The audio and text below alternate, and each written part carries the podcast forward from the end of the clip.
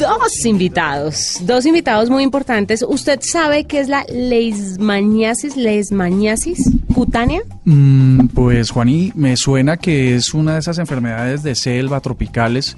Eh, ¿Sabe por qué la recuerdo? Por el secuestro de el canciller Araujo. Que él salió varios, muy varios de los secuestrados de, eh, leishmaniasis. llegaron enfermos de, de, pues de la lesmaniasis cutánea.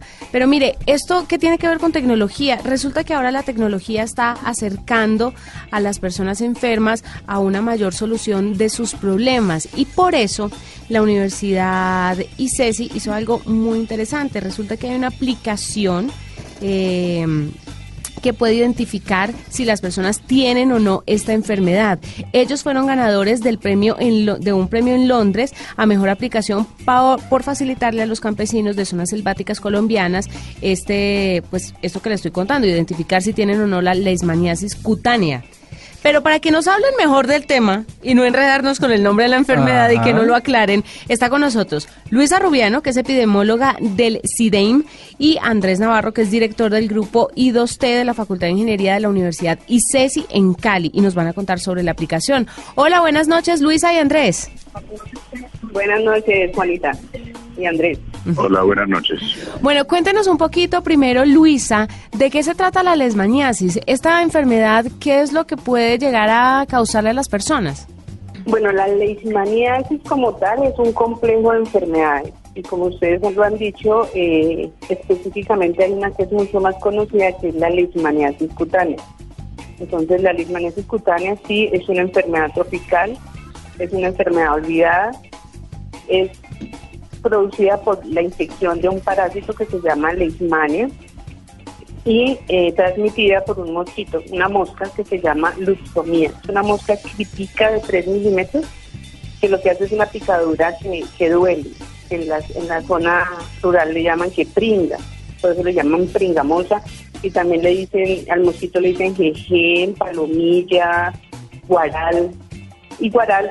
El. Guaral es el nombre con el cual eh, la gente en las zonas rurales, en las zonas selváticas, reconoce la enfermedad, porque la creencia es que la enfermedad es producida por un- una planta que se llama guaral y no, no está bien fortalecido el concepto de que es transmitida por la picadura de, una mosca, que es la luxomía. Entonces genera una lesión en la piel como una úlcera que se va agrandando y, y es muy fea, o sea, es una úlcera como la boca de un volcán con un fondo rojo expuesto, aunque no duele, es muy fea, es, muy, eh, es antiestética. Luisa. Y, por ejemplo, cuando afecta a los niños, les daña la carita. Eh, eh, digamos que ya en la práctica, eh, como la dificultad que creo entenderle es que los campesinos o las personas que están en estos sectores de alta influencia de, de esta enfermedad pueden eh, diagnosticarse de forma incorrecta sobre, sobre la enfermedad y tratarla de una forma incorrecta. Es decir, esta solución se da porque existen altas probabilidades de que no sepan que se trata esta enfermedad y cómo tratarla. Exacto. Nosotros lo que estamos diseñando es un- una eh, herramienta que nos ayude a una cosa que se llama vigilancia epidemiológica comunitaria, o sea, darle herramientas a la comunidad para que sepan si es o no leishmaniasis. ¿Por qué? Porque es que el diagnóstico tiene que ser confirmado en el laboratorio y las zonas selváticas no tienen acceso a servicios de salud Mm. excelentes. Claro. No son buenos, les cuesta mucho trabajo y mucho dinero llegar a los servicios de salud.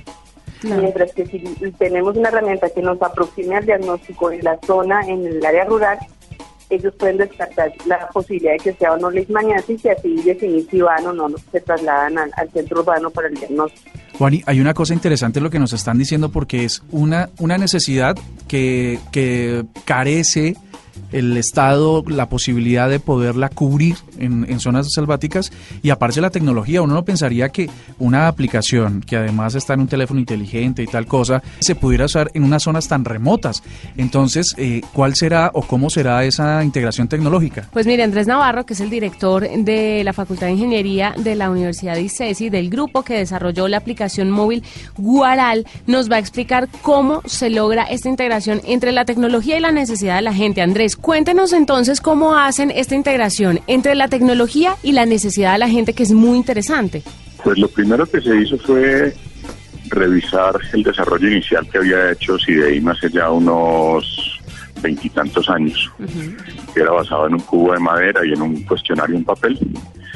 El grupo de diseño liderado por Patricia Madriñán se puso a revisar esta aplicación, se reunió con los médicos, miraron un poco como cuáles eran los, los temas a resolver desde el punto de vista de usuario. A partir de allí se hizo una propuesta, un pequeño prototipo. Ese prototipo se le pasó al otro grupo de diseñadores que ya hicieron la interfaz gráfica y con esa interfaz gráfica y en conjunto con el grupo de desarrollo, pues ya se empezó a desarrollar la aplicación y se llevó al campo a hacer las pruebas iniciales para validar que efectivamente los supuestos que habíamos tenido inicialmente pues eran aceptados por los usuarios. Pero déjeme entender, ¿qué es lo que hace la aplicación? Toma una foto y dependiendo de la afección que tenga la piel, dicen si tiene o no la enfermedad. Es más simple que eso. Ajá. Lo que hace la aplicación es que tiene un cuestionario muy sencillo donde como de síntomas. a la persona se le preguntan algunas eh, algunos síntomas y actividades. Por ejemplo si ha estado en el campo después de las 5 de la tarde eh, si tiene algún tipo de, de picada o de llaga. Si esa picada o llaga tiene eh, varias picadas alrededor se gráficamente se identifica en la aplicación por ejemplo dónde son las picadas. Si son en los brazos en las piernas en la cara y según eso internamente el algoritmo va generando un puntaje y si el puntaje sobrepasa un cierto umbral, entonces se da una, una indicación de posibilidad de lesmamiasis y ya se remite al paciente al centro de salud para que se haga un examen ya más detallado. Andrés, eh, sobre lo que usted nos cuenta, que está muy interesante, lo que nos quedaría por saber de la app es que necesita estar conectada a Internet para eh, enviar esa información a alguien o la aplicación en sí misma una vez instalada genera toda la toda la conclusión y todos los procesos que nos acaba de comentar y es, es eh, independiente, ¿cómo se diría? Sí, independiente. Autónoma. Autónoma, perdón. Sí, la aplicación funciona de manera autónoma y genera la alarma con la cual la persona que está haciendo la evaluación pues puede tomar decisiones. Pero también hay conexión a Internet, de tal forma que nosotros también recolectamos información que se le remite al centro de salud, en este caso en Tumaco, para que cuando el paciente llegue, pues el centro de salud tenga la información del paciente y tenga el diagnóstico de la aplicación para ya hacer una validación adicional. ¿Qué porcentaje de efectividad tiene la aplicación, Andrés? Pues hasta ahora las pruebas que nos ha reportado CIDE, que son los que han hecho la, evaluación epidemiológica, nos eh, habla de entre el 96 y el 97%. Y ustedes se ganaron este premio en Londres a mejor aplicación por facilitarle a los campesinos de zonas selváticas colombianas pues identificar si no tienen esta enfermedad. Pero quería preguntarle en ese orden de ideas y ya con un premio encima, ¿el gobierno ha volteado los ojos hacia ustedes y ha hecho algún tipo de negociación para apropiarse de la aplicación o para trabajar en, trabajar en conjunto con ustedes y poder replicar esto en más zonas?